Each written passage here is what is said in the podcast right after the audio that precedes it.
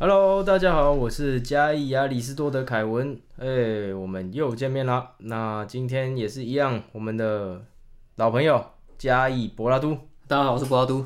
哎、博拉都，嘿我刚才在喝水的时候啊，对，就突然想到，哼 我们高中时候的嗯。一个事情。喝水。对，就是因为我们会去你家里嘛，那、啊，那时候我们一个共同的朋友就就说，我我其实我们大家去都会觉得说，哦，你家的水真的是有点怪怪的，有一种奇妙的味道。对，有很奇妙的味道。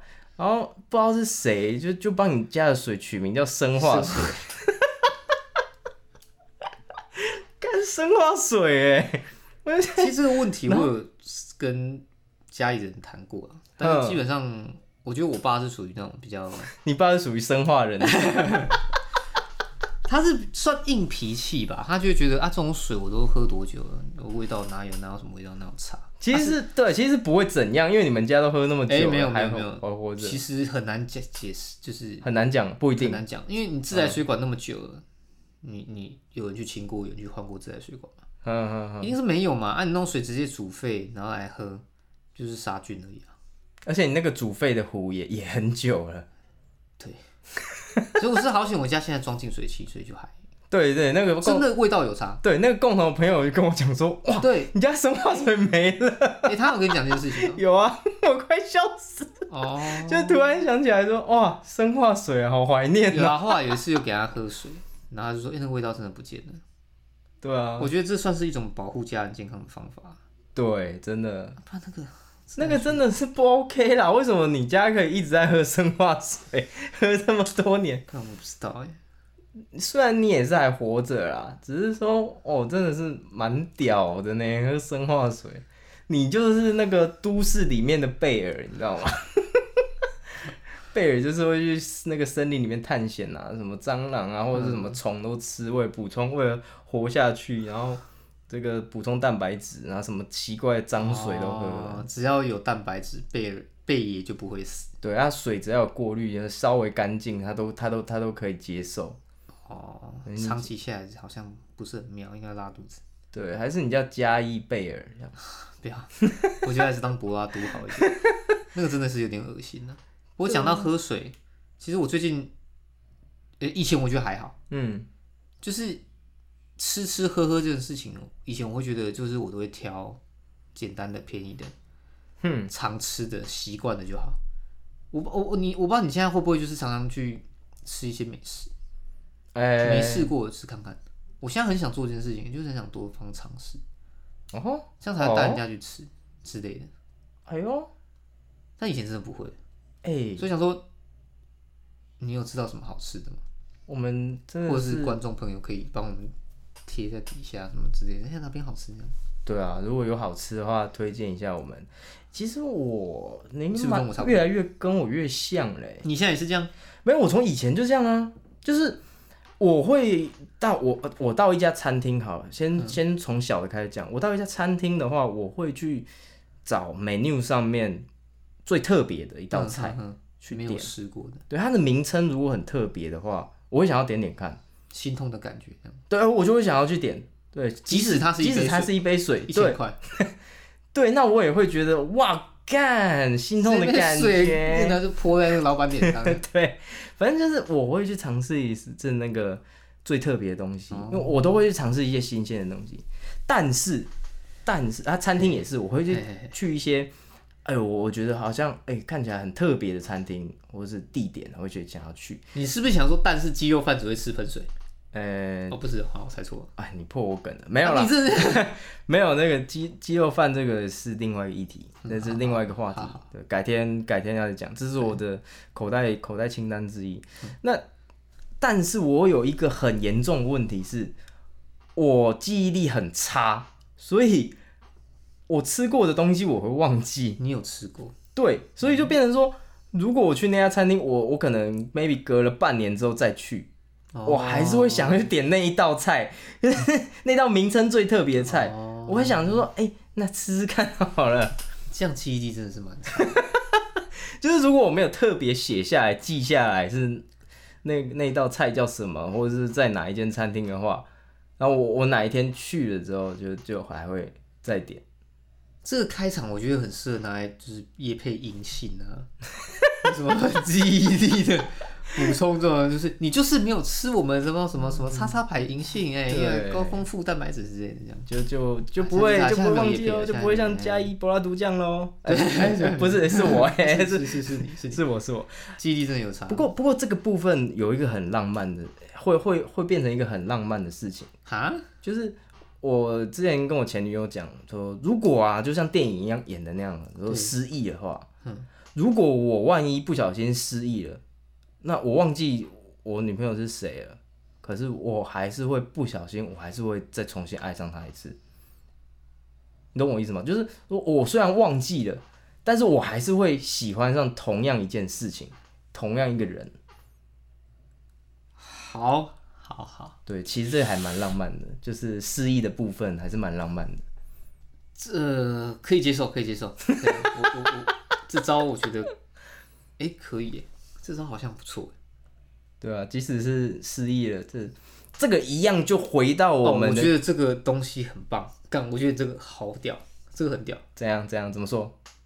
因为假设某天我跟一个女生聊天好了，嗯，然后可能聊到某件事情我忘记，那时候她就说：“哦，你真的很健忘哎，我上次也讲过你就忘了。”我说：“对，我虽然会忘了这件事情，但是我还是不会记得，哎、不，我还是会记得爱上你那样之类的。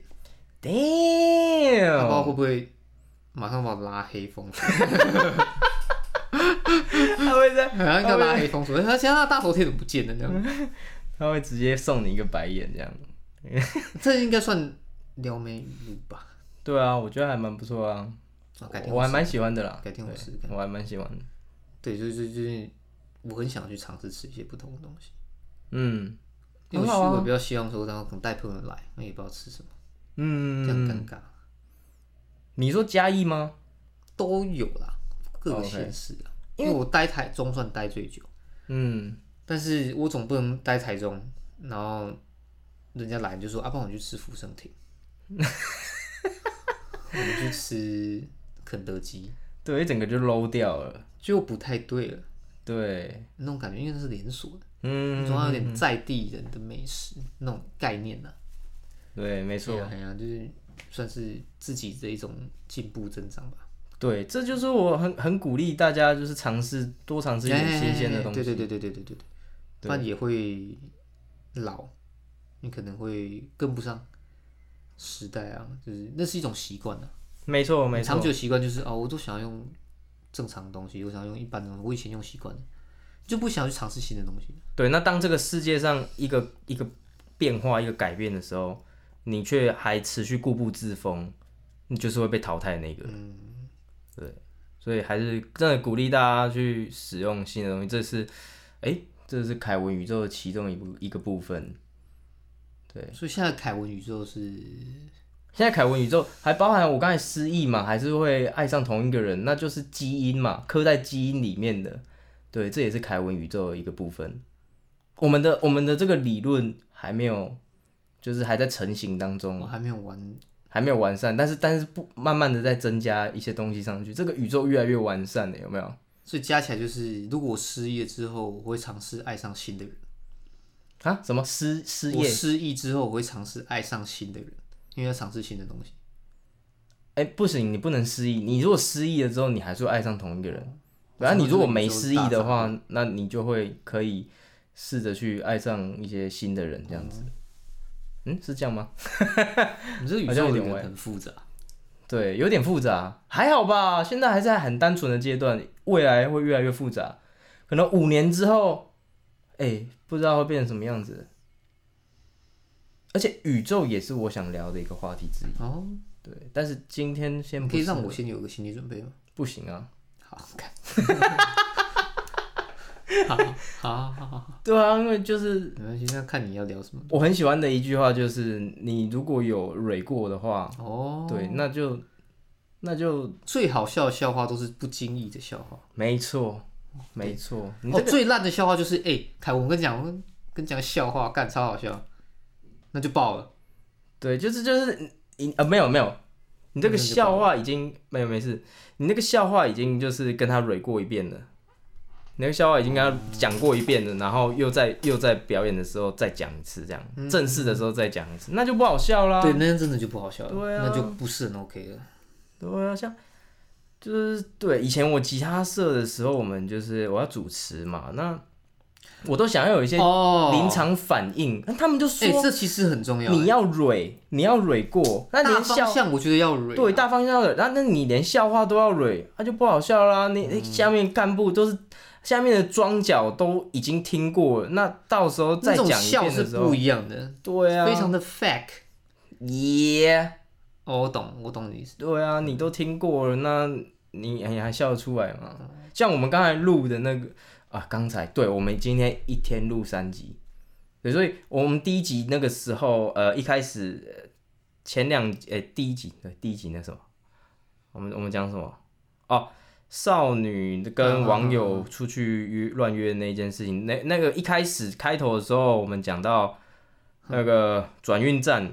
这个笑话一开始第一次录电脑还没坏掉的时候录，其实还蛮不错的。对对对对然后后来后面会有点干笑，重录了之后就哎、没那么好，效果没那么好。感觉不太对。嗯，对，这个这个转运站 CD 要一段时间，但是我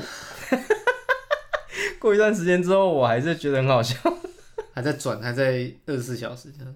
对对对，你看，就真的最近运气很背啊，才会才会电脑直接坏掉，不知道最近在背什么的哎。我在怀疑可能是鱼缸没有整理好，哦，你说影响到风水，有可能有可能。我最近都很懒得去弄鱼缸什么的，帮他们清大便嘛，嗯好像这样不行，这样不行。我等一下会影响的问题很多啦。干，我是个好迷信的人哦。适当的迷信，我觉得是 OK 的，OK，好，嗯，可以。因为你不可能完全那么贴齿。我觉得我算蛮贴齿的，可是如果说今天我开店，嗯，我有机器设备，我还是会放一包乖乖。对，哎、这放乖乖真的是真的，大家都这样做哎。对对对机器就是放，你希望它乖乖，因为这种东西，你说你不信邪，你你放一包乖乖也无伤大雅啦。说实在的，对你就放吧，哪有差？但是我后来觉得这种东西去可以去更科学化地去测试。当然可以科学啊，但你不会希望你开店之后你机器出事就出那么哦、一次都嫌多啦，一次都嫌多啦。对，那因为因为因为我们公司其实会拜拜嘛，那就是我我最近比较讲求科学的这种东西，所以他拜拜，那就后来呃公司拜完之后，我们会去旁边的土地公庙拜，然后我同事就跟我讲说，哎、土地公喜欢吃甜的。嗯，然后我就说，哎、应该是买，我就说贡品应该是买自己想吃的吧。然后我同事就说，哦，土地公喜欢吃甜的。那我就说，哎、这种东西，土地公是不是喜欢吃甜的？我们应该用科学化的方式去测试。你今天这一次拜的时候买咸的，那看这个月的业绩怎么样？那下个月买甜的，看下个月的业绩怎么样？然后我们再去做对比分析，说，哎、哪一种的拜法 最有效，对不对？这样够科学吧？实验精神了。对啊，应该要这样实验吧，这样才能真正的，哎，我们为期可能五年的一个实验，这样才能真正测出说，哎，土地公真的喜欢吃什么，对不对？要有科学实验的精神呢、那我们你讲的非常有道理，我完全不知道怎么吐槽。对不对？很有道理啊！你你如果真的要测试土地公其实这样是蛮有道理的啦，因为毕竟假设你迷信，就是相信它存在嘛。对啊，那你确实要知道它到底喜好是什么。对，以假设这个这个这个成立为前提的话，那你要真的去测量算它是真的喜欢吃什么，那我们应该要怎么样？就包含说，其实我觉得烧金纸啊，因为我们上一集提到民间信仰嘛，其实我觉得烧金纸这种东西其实是已经很多余的啦，其实不用对烧。心，诚则灵，对，心诚则灵，其实。这个东西蛮污染的。嗯，那我觉得可以不用烧，真的就不用烧。现在很多台北市的庙宇现在都已经禁香，然后禁烧了，哦这很好，这这这超棒。虽然一开始执行很有呃难度，但是其实台北是做的蛮好的。嗯，那行天宫他们那边就整个都都改善非常好，它就是个观光的地方，我觉得很棒，我觉得很棒。那你看，你看，即使是这样子，那信仰没变嘛？那我我们其实包含就是说，呃，像初二，初二大家都会拜拜，那你可以去测试啊。我们说测试烧金纸到底会不会增加业绩，我们来测嘛。我们每个初二有十二个月，然后我们为期五年，然后测说没有烧金纸的这一年业绩跟有烧金纸这一年的业绩，然后我们五年下去做个平均嘛，A B test 嘛，对不对？对啊，他、要是测出来就烧金纸的业绩真的比较好，你有什么死定啊？那就烧啊。哎，业绩好，那有能烧金纸业绩好，那就烧啊多少就烧，啊！我还不给他烧爆，对对对对呢。对啊，我还不给他烧爆啊！科学数据测出来就这样了，那我就给他烧爆啊！没有了，我相信是不可能的，我相信是不可能的。你是说烧金纸之后业绩其实还是蛮，哎、等于是没有烧会比较好。嗯，说不定啊，更爱护这个环境，那环境会帮助你。你越懂大海，大海就会帮助你；你越懂环境，你越爱护环境，环境就会帮助你。可以试试看啊，我只能说你可以试试看，因为我发现我家很久没有烧金纸，哦，真的哦，我印象当中好像真的很久没烧，是因为太哦，麻烦了。哦，对啊，那还是你们金桶已经被烧破了？好像不知道丢到哪去了。哦，是哦，我妈以前都会烧，那我就跟她抢着烧，因为小时候喜欢玩火，哎、对我小时候也是，都很喜欢看他就是嗯能烧多大就烧多大。对对对对对那她现在好像真的蛮久没有烧金纸，哦，那样很好啊，那这样就是观念改变什么的，这些我觉得家里的长辈其实很重要。嗯，而且要跨出这一步，其实其实蛮难。就像你你说你会怕说开店，然后万一真的没放的话，那爆了那一次就就真的你就都会怪说啊，你是不是因为谁谁谁没有放乖乖对啊？有放多又爆，就说是你没有放两包。对啊对啊，所以要要跨出那真的很怕很怕爆，那要跨出这一步，这也是需要点勇气啊。跟梁静茹借一点，爱真的需要勇气，去相信会在一起 对，啊！这种东西其实就跟你那期讲同志议题也有点像，嘿，这都是观念的改正啊。我我自己也相信这这点是这样，就是很多东西它在变化，你刚开始一定会没办法接受，但是我相信它算是朝着好的方向前进。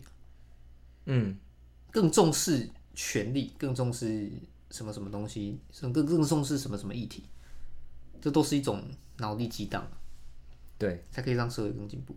没错，哦，那我们今天的议题跟这个也很像啊，跟这个也很像哦，完全的没有关系哦。所以议题是议题是就是小聊一下最近很红的这个机车代转的问题。那你本身是站在我本身是站在机车应该要代转那一派的，就是我其实不太懂为什么这个议题会现在对现在被整个炒起来。嗯哼它这个问题存在已经很久了，怎么会现在才在被炒起来？又不是这几年机车又突然暴增，少子化机车应该越来越少啊。那么我不知道为什么这这个议题，应该我在猜啦，背后应该是有人在操弄，可是我不知道为什么原因这样子。好，然后我想要讲的是，你如果小的路口你要说机车不要带转，那 OK。因为你小的路口 maybe 就两线道、一线道，嗯，那你没地方画带转格，或者是说车流量本来就比较小、比较少，那你可以不用带转，你就跟着汽车一样，就直接直接左转，这样看就是绿灯，然后没车就直接左转。那你如果是那种四线道的大路口，你还不设待转，我觉得啦，以现在的台湾开车、骑车不是开车，骑以台湾现在骑车的习惯来讲的话，是蛮危险的，因为你要因为机车大部分都靠右或是钻来钻去的，那你你要一直你要一直切换车道，你如果要左转的话，那你就要从 maybe 最右线切切切切切切到最左线，然后跟他们一起转过去。那因为我个人也要宣扬一个骑机车的一个这个方式，就是防御性驾驶。你要随时防御，像路口慢下来就是防御性驾驶的一种。防御性驾驶就是说，我们随时准备有可能会被撞，有可能会有可能会有人来撞你，或者是或者是发生车祸。那我们去想这种状况的发生，去避免它。那一直切换车道，我觉得就是防御性驾驶里面比较我觉得会，我每次切换车道都会比较注意的，会比较紧张的，因为我觉得你如果这样切换车道，很比较容易发生车祸的事情发生。对，那再来是你如果要这个呃不设待转，你要直接转的话，其实大路口我觉得也没多快，也没快到哪里去。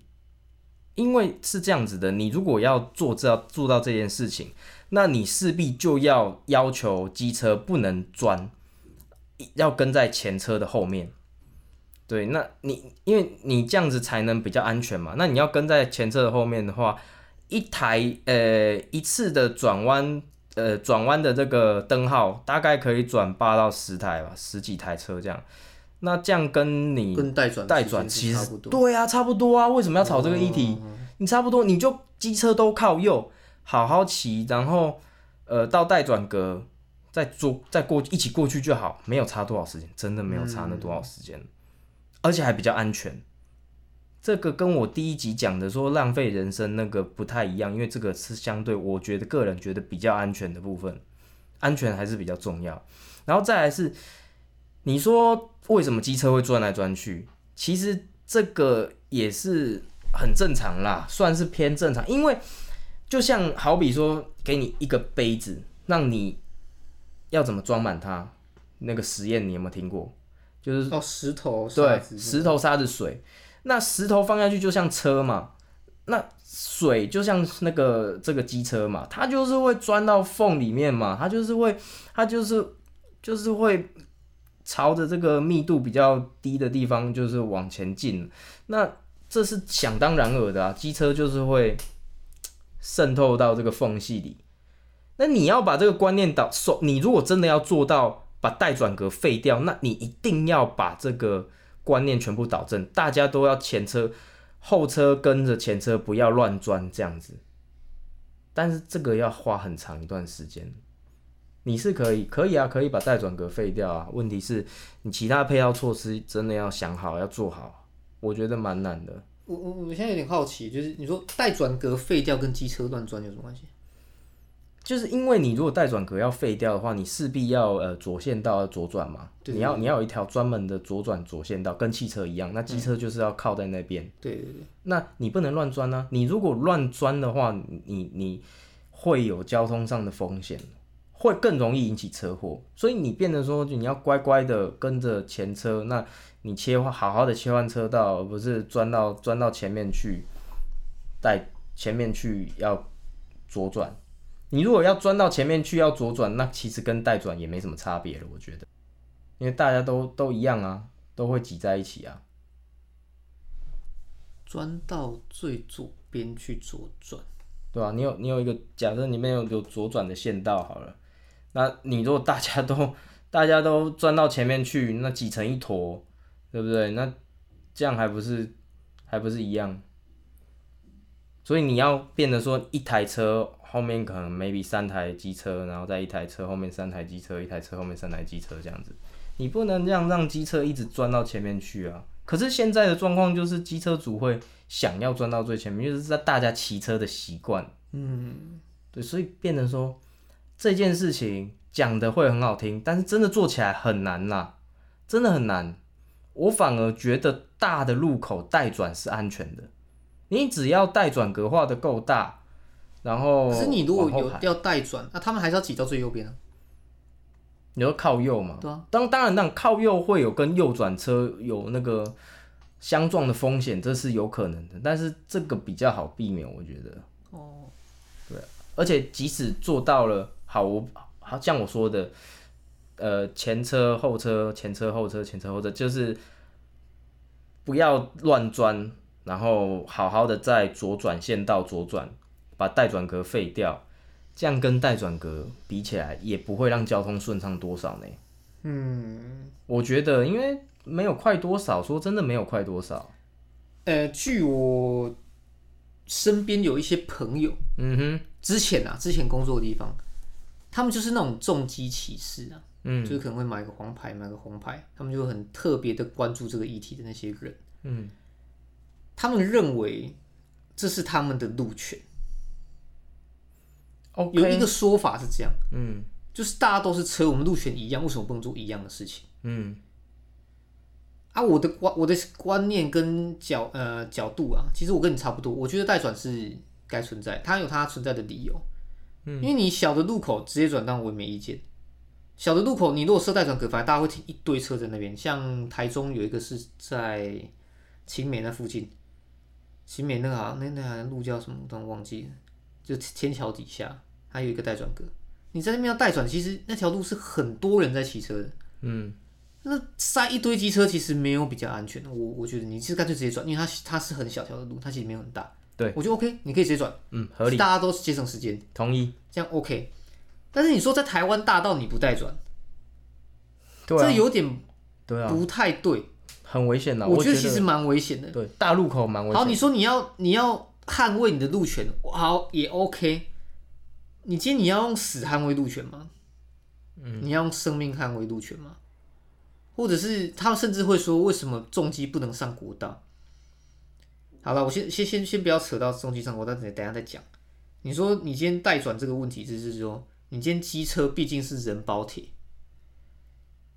你就慢慢的到待转区，守规矩的在那边稍微停个红绿灯再过去，我觉得其实是还 OK 的，尤其这种大条马路，大家车速都很快。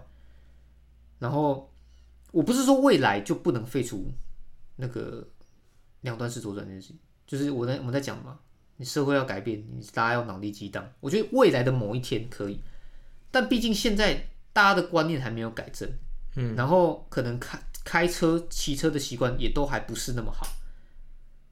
那、你说你要我有路权啊，我就是要这样骑啊。你你要是真的被车撞到，你挂掉了，我是觉得给你再多撸拳都没有都没有用啊，对啊，得不偿失啊。真的是得不偿失。你讲到一个重点的，就是现在我觉得 OK，我也跟你想的一模一样，就是 OK，以后如果真的把代转废掉，OK，那是在观念上大家导正的时候，对你你的配套措施要做好嘛，你的配套措施已经想好完善了之后，你提出一个你真的 OK 的解决方法，那再来把它废掉，我觉得没问题啊。问题是现在我们以这样子的状况来讲，当然你配套措施还没做好的情况下，现在两段式左转大路口，我觉得还是比较安全的啊，安全真的很多了。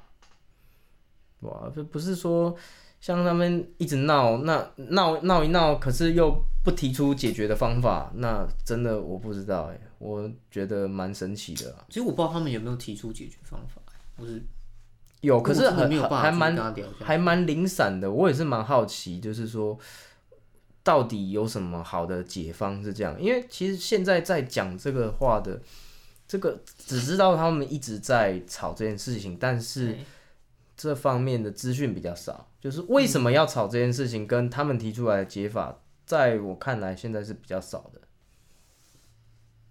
这是也是要深入了解，除非我刚好今天是站的是反方，嗯，那也许就会有蛮多东西可以讨论的，因为你一定会有站在你的立场，不断的丢你你觉得对的的的地方嘛的那些论点。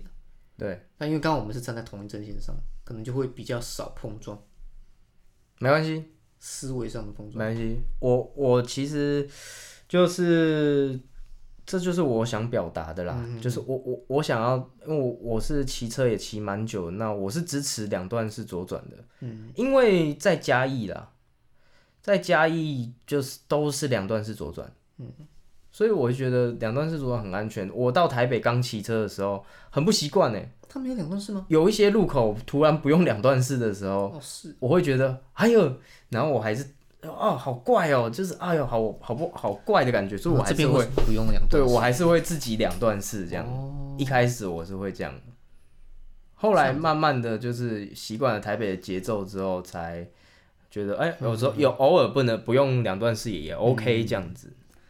因为其实台湾，我觉得有一个蛮大的问题是高龄化的驾驶，哼，呃，可能七八十岁，嗯。不管骑车开车都一样，他们的规矩是用以前那一套，他会觉得我以前就这样骑车啊，他甚至逆向过来，哼 这么凶哦、对啊，这么不要命哦、你说他都可以跟你逆向了，他哪会跟你管说什么？今天我在快车道，我真的有看过一个影片，是一个阿北，他开车，嘿，台湾大道它是有分快车道跟中间的那那一道，嘿，你中间那一道要到快车道之后才可以右转。嘿，嘉义应该也是一样啊，有这种类似的道路的话，他就直接转哎、就撞到人家哎、然后他就说啊，你看到我转过来，你就应该要让了啊。路霸，哎、那个新闻他就真的是一定还找得到，在台中而已。所以道路驾驶的观念，他们还是停留在以前。有我是我相信蛮多人应该都还是停留在以前，尤其是比较年长的人。解决方案，他们重考嘛。因为其实你年纪大了，真的不是很适合开车或骑车呢，这是跟安全有关系的呢。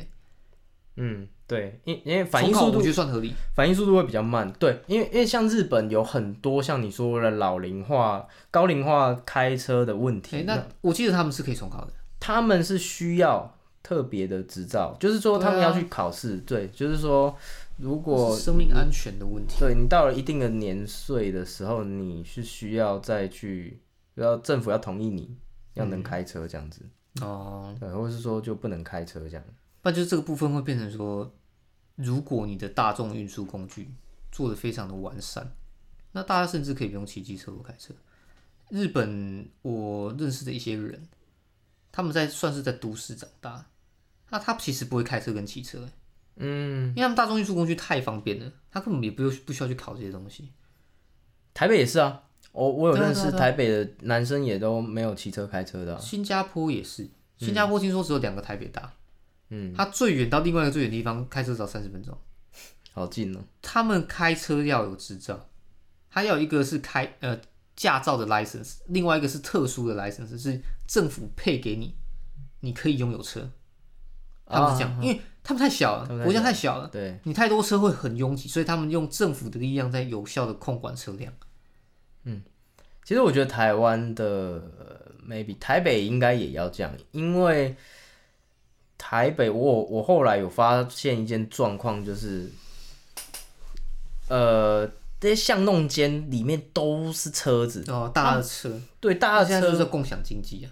不是就是说他们那个地方明明就是理论上应该画红线的巷道，结果他们没有画，然后就让他任由他们去停，嗯，导致说你一台车要进去都蛮要小心翼翼，蛮困难，很难开啦。嗯那个就是台湾车太多的一个问题，因为这车已经多到满出来，没地方放了。会出现别的问题，衍生更多问题。对啊，所以比方说，他车停这样，哪天火灾，嗯，救护车是进不去的，对啊，消防车是进不去的。对啊，那那个就里长就，呃，maybe 很久以前就降了嘛。那嗯大、他就是说大家我的都停底下停十几档啊，基本上都没赛啊。对，那理理论上应该是要画红线的啦，嗯应该是要像日本、像新加坡这样有限制车子的数量。但是我觉得这是需要时间，这需要很长的时间的。对啊，这真的要有一个很有种的人来做。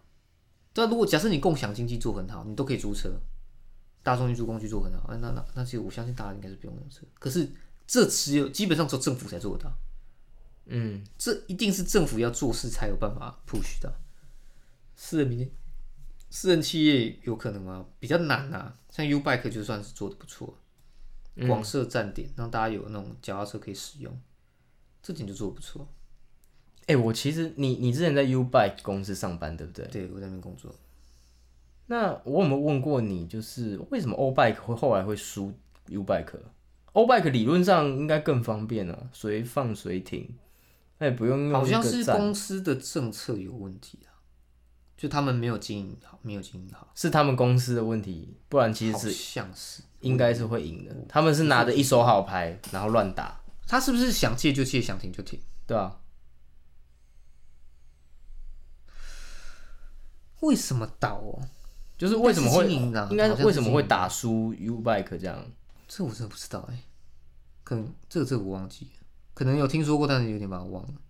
OK，因为你随借随停，其实也会影响市容啊，其实也没有比较好啊。对，其实有一堆人他妈乱停到一些奇对啊毕竟怪的地方，大家都是只为自己啊，你只要自己方便就好。那如果我又停在什么巷弄、什么小的街口，或者是我直接把它干回家，再放家里，哦，应大可以吧？好像可以直接干回家、欸。呃、台湾比较少啊，大陆蛮多干共享单车的，可是他怎么借车哦？那个共享单车直接被大陆人干倒，对啊，可是他怎么借车？怎么还车啊？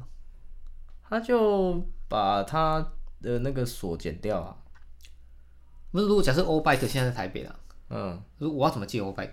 哦，它上面有一个卫星定位跟条码，你就扫，刷条码？对啊，你就扫，然后你用 A P P 就知道说哦，那附近有哪里有车这样，然后你少付钱的时候，它就会解开这个锁，那想停的时候就再刷一次锁起来。对，蛮方哦，便的，那我真的可以放在我家锁起来。可以啊，但是它可能呃，对啊，它它它以前好像没有规范说你要停在哪里啦，那那个单车失窃率一定超高，对啊对啊对啊，那个那个失窃率这样好像没有比较好。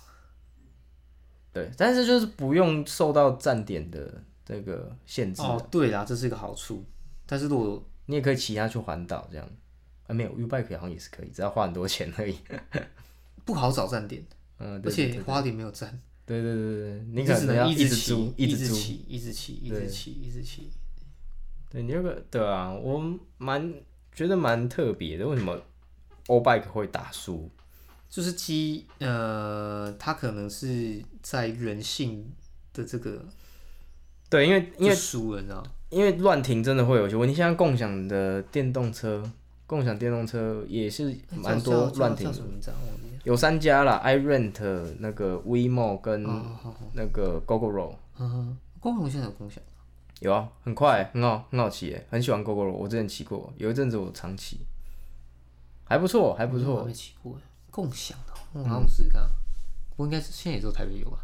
对啊，上次跟你讲说你讲的好像是哦，对，但我一直没有去尝试，因为还要啊，看不行，我们要尝试新的事情。哎哎。啊，好烦哦，好麻烦，，OK，从现在开始不嫌晚，我去下载看看呢，再看看怎么租，可以的，很简单啦，OK 的，很简单。只怕第一次租出状况，你要是想办法还车，可能坏掉，啊，哪边要修，不会，你想太多了，不会哦，不会啦，那个都有定期有人维护的、啊，对吧、也不会没电呢、你上面都看得到它的电量，然后直接租就可以了。哦，嗯，那你觉得机呃重机到底要不要开放上国道？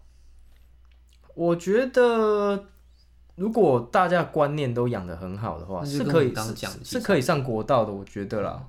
观念大家如果重机也不要在那边乱钻或是干嘛的，好好骑。其实重机也是蛮安全的，在国道在这种快速的路上，应该也是蛮安全的。我是没意见呐，毕竟。呃，其中一点是他们速度也是够快，可以在上面 OK。那第二点是，如果没有乱钻、乱弄、乱搞，他们也是很安全的。嗯。再来一点是，他们缴的税金跟汽车差不多，对对对对对对对。